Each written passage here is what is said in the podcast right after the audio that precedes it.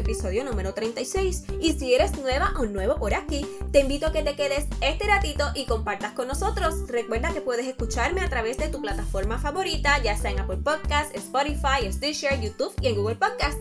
Y por supuesto, si te agrada lo que escuchas, sígueme suscríbete para que te enteres cada vez que subo un nuevo episodio y podamos crecer juntos. Ok, vamos a ver, ¿cómo estás? Ya estamos comenzando el mes de noviembre y no puedo creerlo. O sea, es que de verdad que el año, por lo menos a mí, no sé tú, se me ha ido en un abrir y cerrar de ojos. Y sí, yo sé que la mayoría de las personas está loca porque este 2020 se vaya de una vez y por todas. Y lo entiendo perfectamente. Pero la realidad es que a pesar de todo lo que ha sucedido en este año, Siento que el tiempo ha pasado con muchísima rapidez. ¿Lo sientes así también? Bueno, ya comenzando lo que es el tema de hoy. Hace unas semanas hice un live con una chica venezolana llamada Iris Vivas de la cuenta de Instagram From My Garden, en el que hablamos de la importancia de confiar en nosotros mismos y sobre cómo podemos ir cultivando y fortaleciendo esa autoconfianza. Así que de allí me inspiré para el episodio de hoy y te voy a hablar de los puntos más importantes que discutimos. Primeramente, ¿qué es autoconfianza? Pues te cuento que está relacionada con la valoración que tenemos sobre nuestras capacidades para realizar una tarea o llevar a cabo un objetivo. O sea, cuán seguro estamos de poder lograr las cosas. De allí puedo partir para explicarte el para qué, la razón por la cual debemos tener más confianza en nosotros mismos. Y es que gracias a eso es que podemos decidir hacer cambios para mejorar nuestra vida, para cumplir sueños o metas y para obtener resultados en las diferentes áreas de la vida. Así que si nos dejamos arropar por las inseguridades, sería bien probable que muchas de las cosas que deseamos o que tengamos que hacer incluso no las realicemos. Ahora bien, ¿cómo saber si la autoconfianza no está al 100? Como digo yo, pues te puedo mencionar algunas señales que pueden ser evidencia de que no se confíe mucho en una o en uno. Una de ellas es, primero, no socializar con quienes no conoces. Por ejemplo, si estás en algún lugar en el que hay personas que no habías visto y no cruzas ni media palabra. Esto podría ser en un ascensor, en una sala de espera, en la fila de alguna tienda, etc. Número dos, temor a hablar en público. Eso es un clásico, ¿no? Que muchos pueden presentar. Número tres, inseguridad de pedir algo. En ocasiones ocurre que a pesar de necesitar algo, las personas prefieren no pedir nada porque piensan que molestan a otros, etc. Cuatro, no valoras lo que haces pasa que la persona no da crédito a lo que realiza, no se ha detenido a pensar en el esfuerzo y el conocimiento que debió tener para lograr algo. 5. Su lenguaje corporal no expresa nada, ya sea que su rostro no presenta gestos o el cuerpo en general está muy estático, aunque se de personas que es todo lo contrario, que realizan movimientos sin querer por sentirse incómodos en alguna situación. Número 6. Miedo al rechazo al no confiar en sus propias posturas u opiniones, prefiere quedarse callada o callado pensando en que si las otras personas no están de acuerdo, pueden rechazarlas o ignorarlas. Y eso me lleva a la última señal, que es que requiere la aprobación de otros. Siente la necesidad de que los demás lo tomen siempre en cuenta y lo apoyen. Y como en otros episodios te he contado, generalmente yo era una persona bastante insegura y tímida, así que voy a compartirte ocho claves que puedes hacer para elevar tu autoconfianza. Existen muchas más, sin embargo, las que te voy a describir son aquellas que yo he empleado y que poco a poco me han ayudado. La primera es, sé consciente de que la perfección no existe. Lo perfecto es relativo, lo que para ti es perfecto probablemente para mí no lo sea. Además, nadie goza de la perfección en sí. Es necesario tener en mente que sí nos podemos equivocar y eso es parte del proceso y del aprendizaje. Número 2. Reconoce cuáles son tus fortalezas. Enumera qué te gusta de ti, tus virtudes y lo que te hace sentir orgullo de haber logrado. Este punto en particular es un ejercicio que anteriormente lo he mencionado para beneficio de nosotros en otras áreas de nuestro crecimiento, ¿verdad?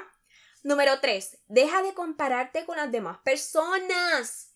Este aspecto te lo enfaticé mucho en el episodio de hace dos semanas atrás, en el número 34, si no me equivoco. Así que no voy a profundizar mucho, pero recuerda que estar constantemente comparándonos solo trae insatisfacción, tristeza, frustraciones, decepciones. Mejor reconoce tu valor como ser humano y busca tu mejoría propia sin estar pensando que alguien es mejor o peor que tú. Número 4. Prepárate y esfuérzate por mejorar. Instrúyete en lo que tenga que ver con tus objetivos y tus intereses. Eso será fundamental para que la confianza en lo que vayas a hacer sea mayor. Número 5. Tener propósitos. El poseer razones por las cuales luchar te motivará primero para prepararte y segundo para recordar las cualidades y las fortalezas que posees para lograrlo. Claro, como se te ha dicho antes, es importante que esas metas sean según tu realidad. Número 6. Dale menos importancia a lo que puedan pensar de ti las otras personas. Recuerda que no todos conocen tu historia ni han recorrido tu camino, tus vivencias. Cada persona es dueña de sus actos y a pesar de que en ciertos momentos habrá individuos que genuinamente querrán opinar sobre algún aspecto sobre ti, en las otras, en que son críticas nada positivas, deberás tener presente que quien está mal no eres tú, sino esa otra persona. Número 7. Ten paciencia. De este tema te hablé hace poco también, sin embargo, te vuelvo a decir que cuando buscas resultados, el camino para llegar a ellos tomará tiempo y es bien probable que también te encuentres con piedras con las que podrás tropezar. En adición, eso incluye que mientras eres paciente y alcanzas ese objetivo, debes hacer lo posible de disfrutar de la experiencia, del proceso, que lo aproveches y continúes aprendiendo. Y finalmente, número 8.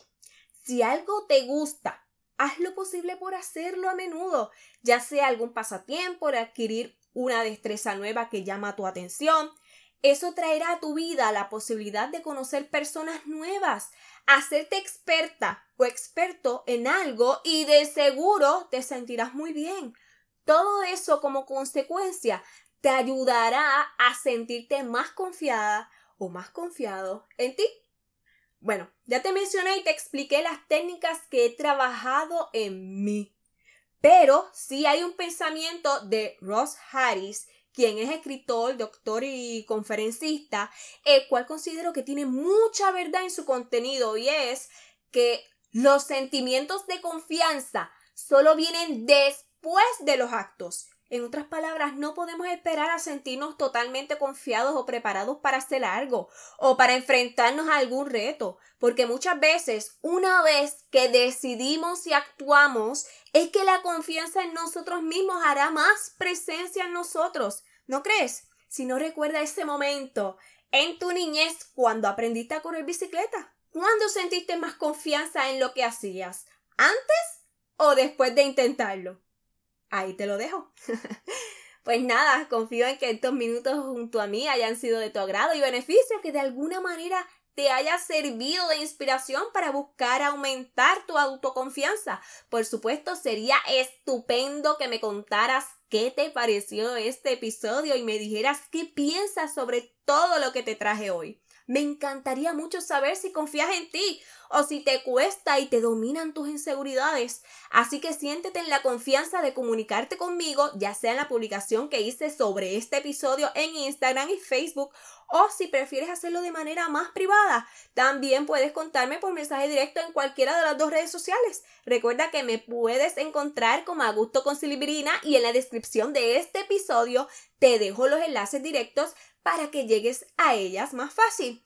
Así podemos tener más interacción, además de que allá ofrezco contenido que complementa lo que te hablo por aquí. Sabes que me haría muy feliz tenerte por allá y saber de ti.